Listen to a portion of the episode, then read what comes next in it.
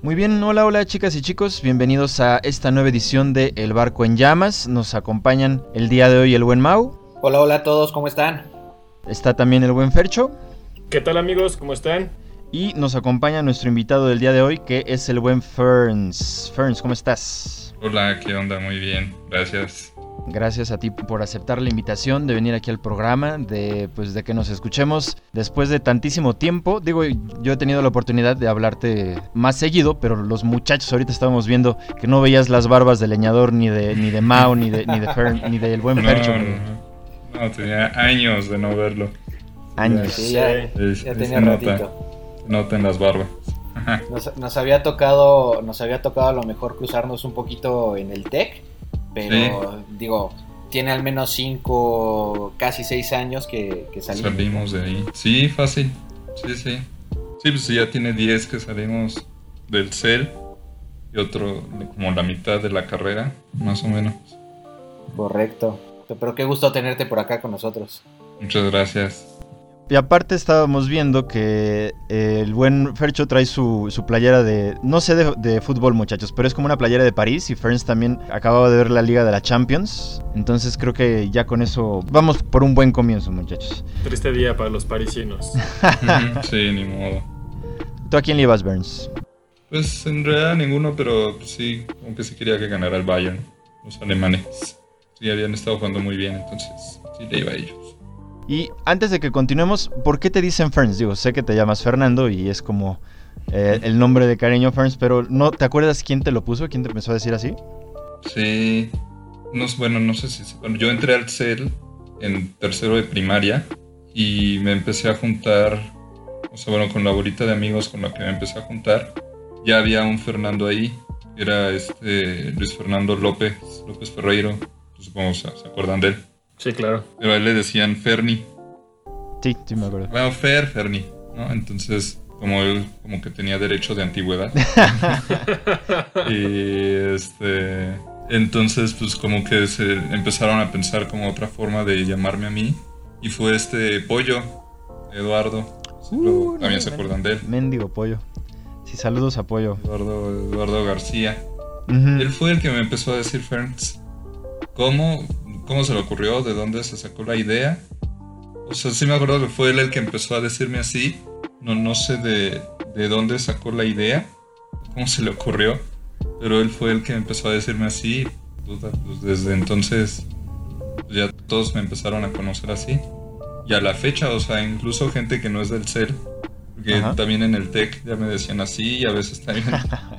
Pues no sé, incluso a veces en mi familia también me dicen así. Entonces ya se me quedó. Creo que siempre pasa con los apodos, ¿no? Pasan de, de la escuela y quedan en la familia y ya es... Sí, Nos damos a ir a la tumba con sí, esos sí, exacto. Sí, ya, ahí se quedan. Aquí ya se Ferns. Yo creo que sí, así va a decir. Y oye, oye Burns, y de, de ahí de- del CEL, igual ya que estamos ahí rápido, ¿cuál era la materia que más te gustaba? O sea, la que más te gustaba y la que menos te gustaba. Mm, Ay, buena pregunta. No sé, yo creo que fue cambiando. ¿Sí? Pero, por ejemplo, me acuerdo mucho de las clases de historia con Funky. Uf. Ah, sí, sí, sí. Es que Funky era un personaje. Sí, sí, sí. Sí, estaban buenísimas. También me acuerdo mucho en el último año de prepa. Creo va- varias áreas llevábamos derecho con este Tony. Esas también eran muy buenas. Esas Sí, sí, sí, me gustaban.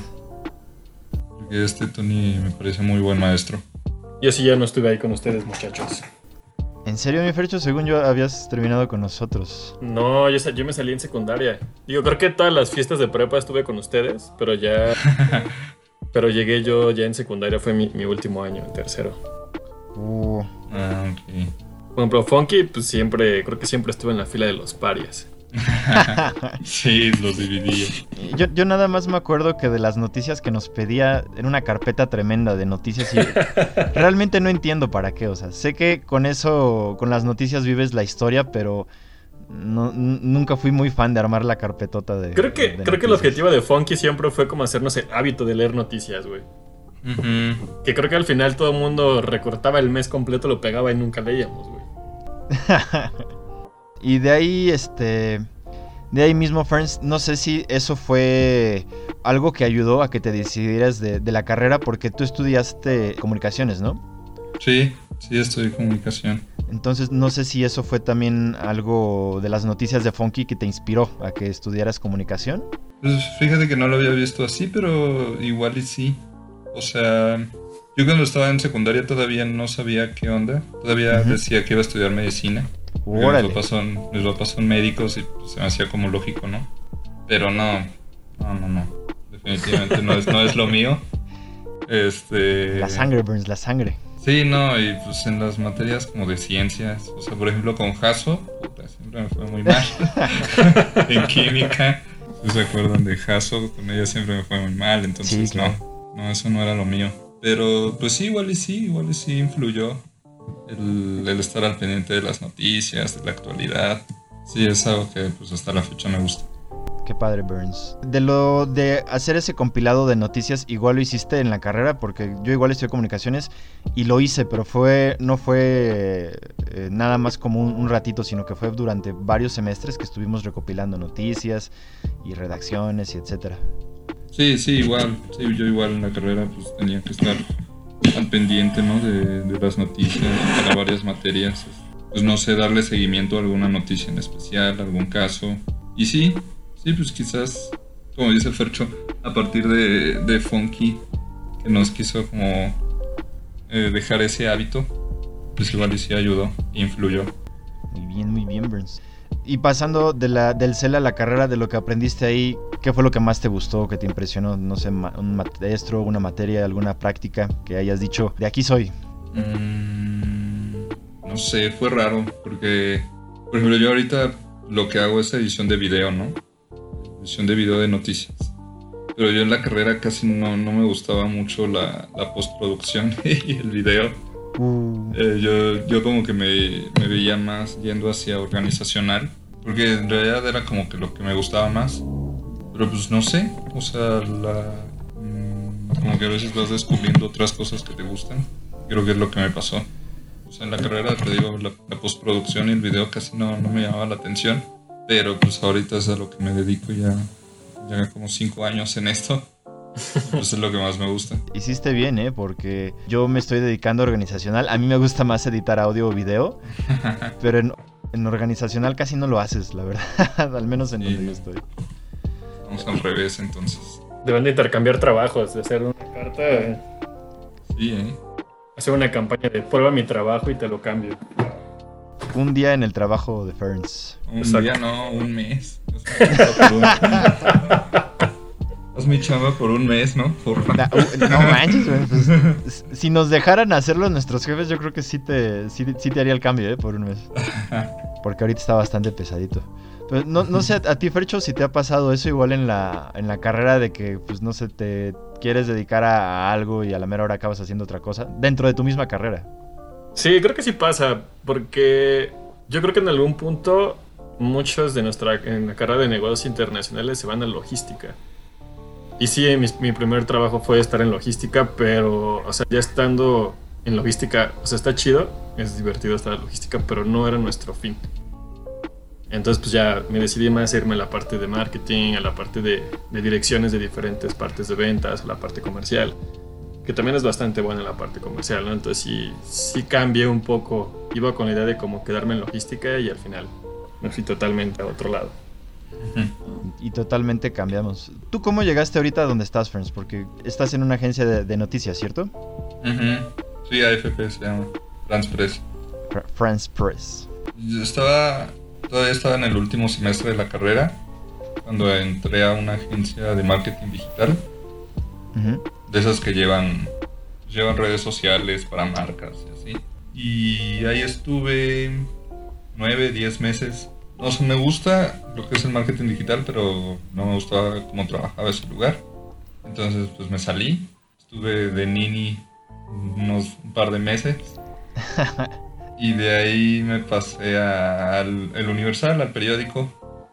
Nice. A, a hacer igual redacción y edición de video yo sin, o sea, pues yo la verdad a mí lo que me atrajo es el, nombre, ¿no? Del periódico, la empresa. Claro. Sí, sin que yo estuviera como muy apasionado por, por el video. Pero bueno, las noticias sí, es algo que me gustan. Y pues por eso apliqué ahí, me quedé, y estuve un año y luego de ahí pues ya me cambié acá a FP donde estoy ahorita, ya acabo de cumplir cuatro años. Órale. Wow. Un ratito. Sí, ya es bastante. un buen rato. Sí, ya. Y disculpa, antes de que pasemos a la parte de, de ahorita de la AFP, supe que escribiste en algún momento para la Rolling Stone, ¿no? Un artículo. Ah, sí. Sí, bueno, fue una reseña muy...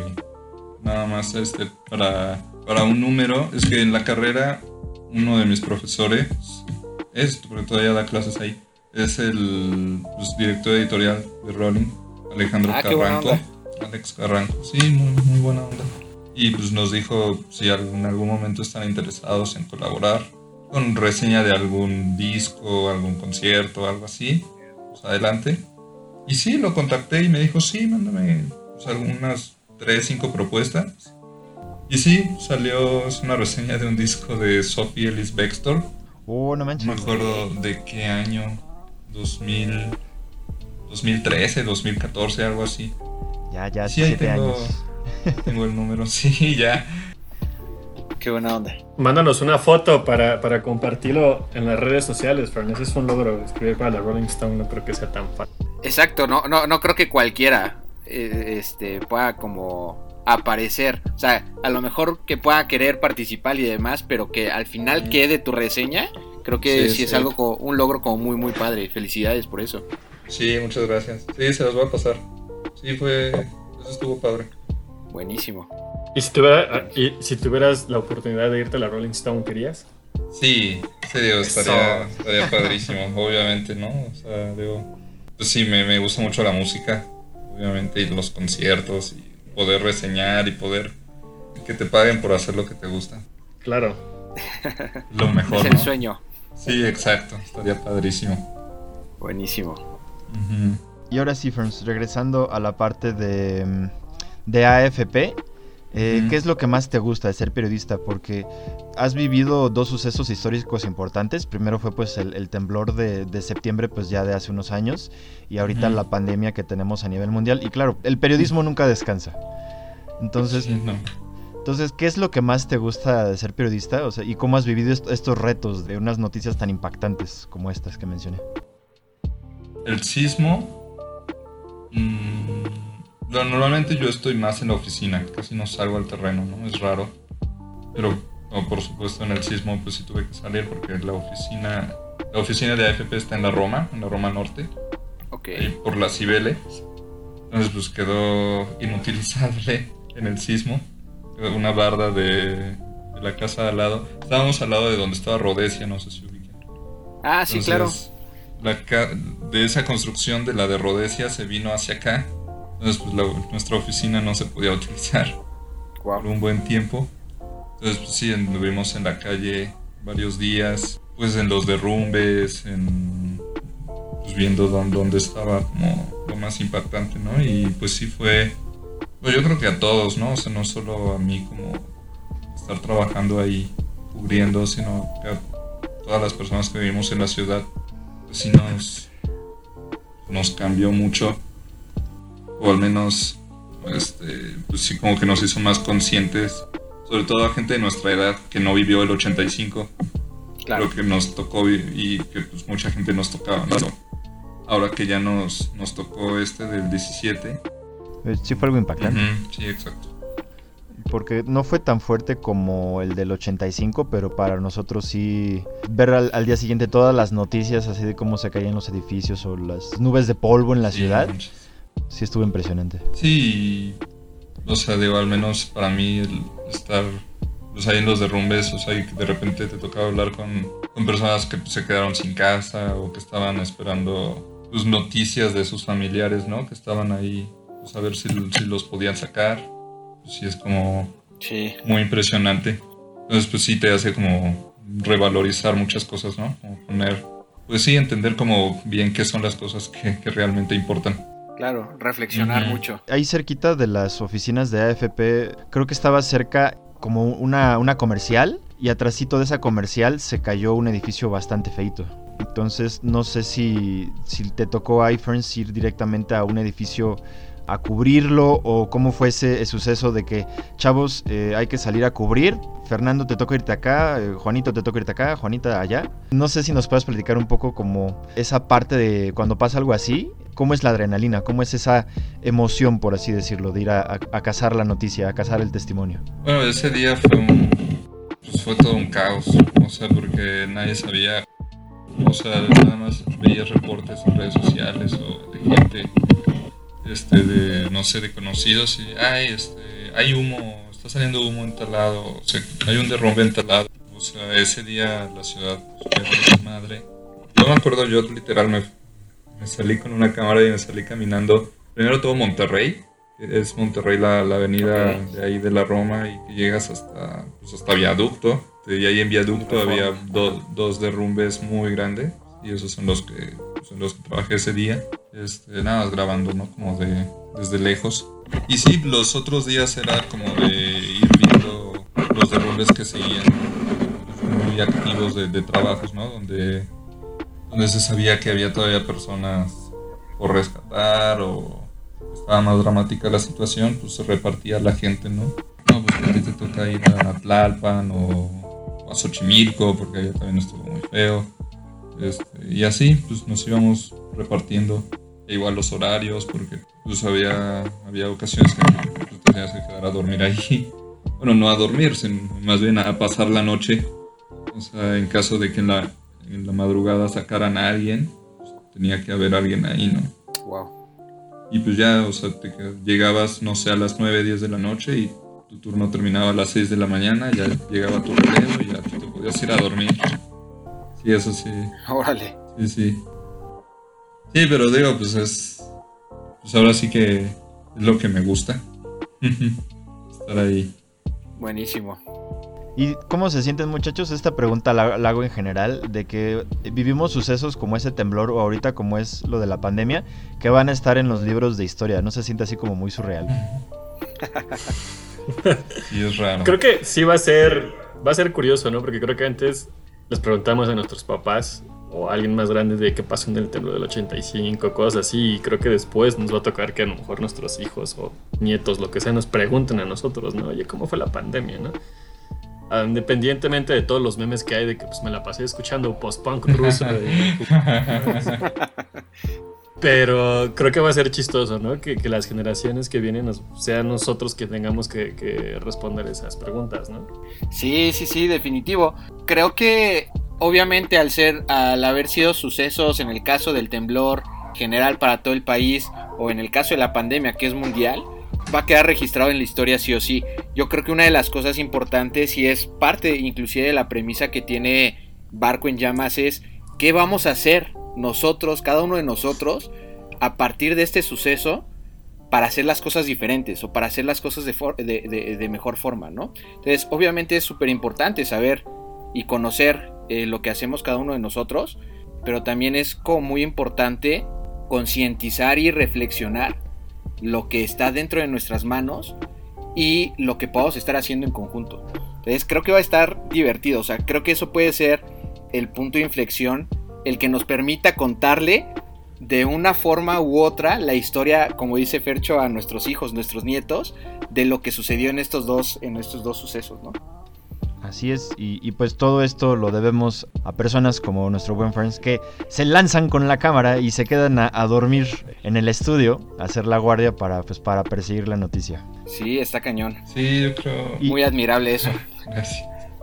Sí, yo creo lo de la pandemia, no sé, igual ahorita todavía, igual y todavía no alcanzamos a dimensionar como todo el cambio, lo que realmente representa, quizás, como dice Fercho, en unos años vamos a poder ver hacia atrás y ver como qué tanto cambió nuestra vida o qué tanto realmente, pues sí, qué efectos tuvo ¿no? el COVID. Porque pues ahorita lo estamos viviendo día a día, pero quizás este va a ser un cambio que va a tomar varios, pues no sé, igual sí años o meses. Y quizás en uno o dos años vamos a poder ver hacia atrás y decir, ah, pues sí. O sea, ya realmente dimensionar lo que nos tocó vivir. Claro. Y cambiando un, poquito de ruta, Friends, de como de estos sucesos tan dramáticos, anécdotas divertidas que tengas de, periodismo, igual siempre hay cosas chuscas en la noticia, como esas, como las mangas del chaleco que llegan a pasar. Sí. bueno, pues sí. Pues en el trabajo recibimos videos de todo el mundo, ¿no? Literal, de todo el mundo. Porque hacemos noticias internacionales. E igual, los videos que se hacen aquí en México pues, van a clientes en todo el mundo. Entonces, seguramente ustedes se acuerdan de todo el escándalo que se hizo de una niña que celebró sus 15. ¿Cómo, se llama esta niña? Los 15 de. Ah, claro, de Rubí. Los 15 de Rubí. Sí, ándale. Los de. No, es cierto, sí, sí. No, no se no me acordaba, pero sí, sí. No se imaginan la cantidad de atención internacional que recibió eso. O sea, de verdad. Nos escribían medios de Turquía, de Nigeria, de Argentina, preguntándonos que si íbamos a cubrir los 15 de Rubí. Porque, eh, la, noticia fue tan, tan, así, tan grande en internet. Fue el meme así, tan enorme, que todo el mundo le interesaba cubrirla. Todos querían ir. Entonces, pues dijeron, no, pues sí, pues sí hay que ir a hacerlo porque los clientes nos están pidiendo este, ir a cubrirla. ¿Y, entonces, ¿fuiste, Friends, a los 15? No, yo fui. No, no, o sea, yo estaba en la, en la, oficina. Creo que sí me tocó editar la nota. Pero no, fue otra compañera y sí, pues, fue una fiesta de pueblo, una fiestotota. Pero sí, fue algo enorme. O sea, y no, no te imaginas pues, con otro tipo de noticias algo así. O sea, y sí, pues tuvo muchísimas descargas, es de lo más popular que hemos tenido en descarga. Wow. Qué loco. Sí, sí eso estuvo chistoso está impresionaste, está chistoso, está irónico, porque a lo mejor como, dijiste hace ratito, es como de, a ver, creo que puede haber algunas otras situaciones o noticias que se les podría hacer una fiesta tan grande como lo fue los 15 de Rubí, pero no, o sea, nosotros y el mundo le puso atención específicamente a ese suceso, ¿no? Sí, sí, sí. Sí, todo el mundo quería, quería estar ahí, quería la imagen de Rubí. wow. Si no, acá no se inauguran una carretera o un parque nuevo, nadie lo pela, pero los 15 de Rubio, o sea, como, como memes. Sí, exacto. Ese es un cambio, Friends, no sé, como de la agenda de noticias que le dan prioridad más a cosas chistosas, así que, pueden generar muchas visitas a, memes o cosas así, que a alguna hora así como una nueva carretera. Bueno, pues es que nosotros como usuarios de internet, pues, todos tenemos Facebook, Twitter, este, no sé, Instagram, entonces pues, estás en tu celular scrolleando y pues, le vas a dar clic a lo que te llama la atención. Entonces para los medios, los medios viven de las visitas que tienen en sus portales de internet. Entonces pues sí tienen que, pues sí tienen que cubrir las noticias serias, digamos, pero también tienen que, pues tienen que ser un negocio, ¿no? O sea, tienen que subir cosas que les generen visitas y tráfico a sus páginas. Entonces, pues sí, es muy complicado. También me acuerdo mucho en el Universal, me decían, la noticia que más había tenido tráfico era la muerte de Chespirito. Ok. O sea, y todo, toda la cobertura alrededor de la muerte de Chespirito era la noticia de más tráfico. Todo, lo de política, conflicto, economía, nada de eso. Ni yo creo ni, ni lo del Chapo. O sea, no. La muerte de Chespirito era lo que más había atraído. Entonces, pues para los medios es un poco complicado como encontrar ese equilibrio, ¿no? Entre reportar lo serio y pues realmente ser un negocio, ¿no? Claro. No se pones unas como cinco noticias serias y como dos que tres memes por ahí para llamar la atención, quiero suponer. Algo así. Videos de perritos y gatitos. Oh, sí, son los mejores, Friends. No lo niegues. pues es lo que la gente más visita, entonces. Y es que eso es lo que a lo mejor hasta cierto punto puede ser algo bastante retador como medio, como periodista, ¿no? O sea, al final creo que puede haber muchos temas que son mil veces más importantes que memes de perritos o videos de perritos o de gatitos, pero ahí es como parte como del círculo vicioso que a lo mejor existe en, en la industria, tal cual, que es como, ok, voy a vender de alguna forma contenido que sea de perritos y de gatitos porque es lo que me consumen. Sí, no, perdón. Por parte de los usuarios luego ves en las redes sociales de que, ay, pues esos periódicos nada serios y que no sé qué. Pero luego cuando publican cosas serias, pues nadie las visita, entonces es como, pues ¿qué hago? ¿Qué es lo que quieres? Ajá, sí. Sí. Por eso hay periódicos como el, el de Forma. pues, Sí, exacto. Ponen noticias bien calabazas. Yo tengo un conflicto con el de forma. Bueno, cuando empezó a salir ahorita, a lo mejor como que le ha bajado un poquito más. O ha sido un poquito más claro. Pero justo uno de los conflictos que tengo es como, ok, puede ser sátira, puede ser humor negro, puede ser hasta cierto punto divertido. Pero ¿dónde queda la responsabilidad de un medio de comunicación tan grande que se ha vuelto el de forma? En cuestión de que de verdad los consumidores de sus noticias se creen exactamente todo lo que dice el de forma, ¿sabes? Sí, sí, sí. O sea, eso es lo impresionante y eso creo que hasta cierto punto es la parte delicada o la, o la parte, sí, vamos a llamarlo delicado, que tiene el tema del periodismo, ¿no? Sí. Sí, ahorita está como que muy en, en tendencia para muchos medios tener su propia área de, de fact-checking o de, de desmentir fake news, ¿no? Porque hay muchísimos Claro. videos que se supone corresponden a algún, algún hecho o- y no son. Como por ejemplo ahora que pasó el video de la combi, los tipos que golpearon a un... Estuvo circulando una foto de un tipo todo golpeado en el hospital. Todos decían, ay, así quedó el de la combi. Y no era él. No era él. O sea, esa foto tenía ya meses y creo era de Veracruz o de Puebla, algo así. Entonces, pues mucha gente siempre, como dices, se va con la finta. Y entonces, pues sí, es como ahorita un reto de, pues sí, o sea, subirse a las tendencias, lo que está en, de moda, y pues ver qué le interesa a la gente. Y sí, tratar de desmentir todas las fake news, que hay muchísimas. Sí, es impresionante. Es impresionante. Sí, Y Ferns, de, antes de que nos despidamos, porque ya casi se nos acaba el tiempo, ok. ¿hay algo que te gustaría decirle a nuestros compañeros de generación que nos están escuchando? Pues, digo, hay muchísimos, pero muchísimos a los que tiene años de- que no veo. Digo, son una minoría los que mantengo el contacto. Pero pues, pues, saludos a todos, ojalá les esté yendo muy bien. Que estén con buena salud ahorita en la pandemia. Y, y pues sí, a ver, a ver cuándo, cuándo le entran acá para escucharlos a todos. Perfecto, Ferns. Pues muchísimas gracias. Gracias por otra vez por aceptar venir a la entrevista. Y pues no sé, muchachos, si, al- si alguno quiera decir alguna otra cosita más.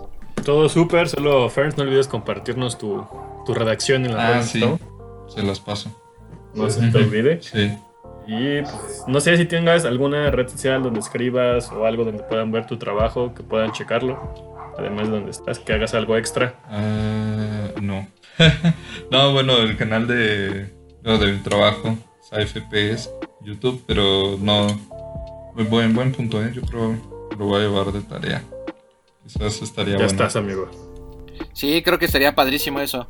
Digo, al final mucho la idea es, es eso, es, ok, ya llevamos cinco años a lo mejor desempeñándonos cada uno en el tema profesional que hayamos elegido, en el que estemos.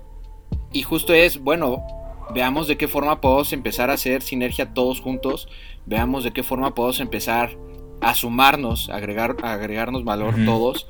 Y creo que esa parte, esto que propone Fercho, a lo mejor un canal, a lo mejor, no sé, el digo, yo te sigo en Twitter, hay algunas cosas que de repente, cuando me doy el tiempo de, de poderlas leer y que retuiteas, posteas, comentas o analizas, que me parecen bastante interesantes y que creo que deberían ser importantes en algún punto empezarlas a tocar más de forma como más abierta y de forma como más en conjunto como comunidad, como generación, como sociedad, ¿no? Sí, hombre, muchas gracias. Sí, es muy buen consejo. Sí lo, lo voy a empezar a aplicar. Buenísimo. Gra- gracias por leerme en Twitter. Hay que estar cerca todos. Cerca, cerca, aunque sea aquí por las llamadas por mientras. Aunque sea por llamadas, videollamadas, aunque sea por este podcast, aunque sea por cada una de las dinámicas, pero esa es la idea. Esperemos que ya que termine toda esta locura, pues nos podamos volver a ver frente a frente. Sí, Es correcto. Sale pues muchachos. Pues muchas gracias a todos. Gracias por escucharnos. Saludos al buen Fede que pues el día de hoy no se pudo conectar, pero pues sé que nos va a escuchar. Vuelvo a, presentar a las personalidades que nos acompañaron hoy. Primero, Ferns, muchas gracias otra vez por atender a la, a la entrevista. Gracias a ustedes por invitarme. Gracias a Fercho. Amigos, un abrazo. Gracias al buen Mau. Gracias amigos. Gracias por escucharnos. Yo soy Javi y nos vemos para la próxima. Cuídense mucho chicos. Bye. Bye bye.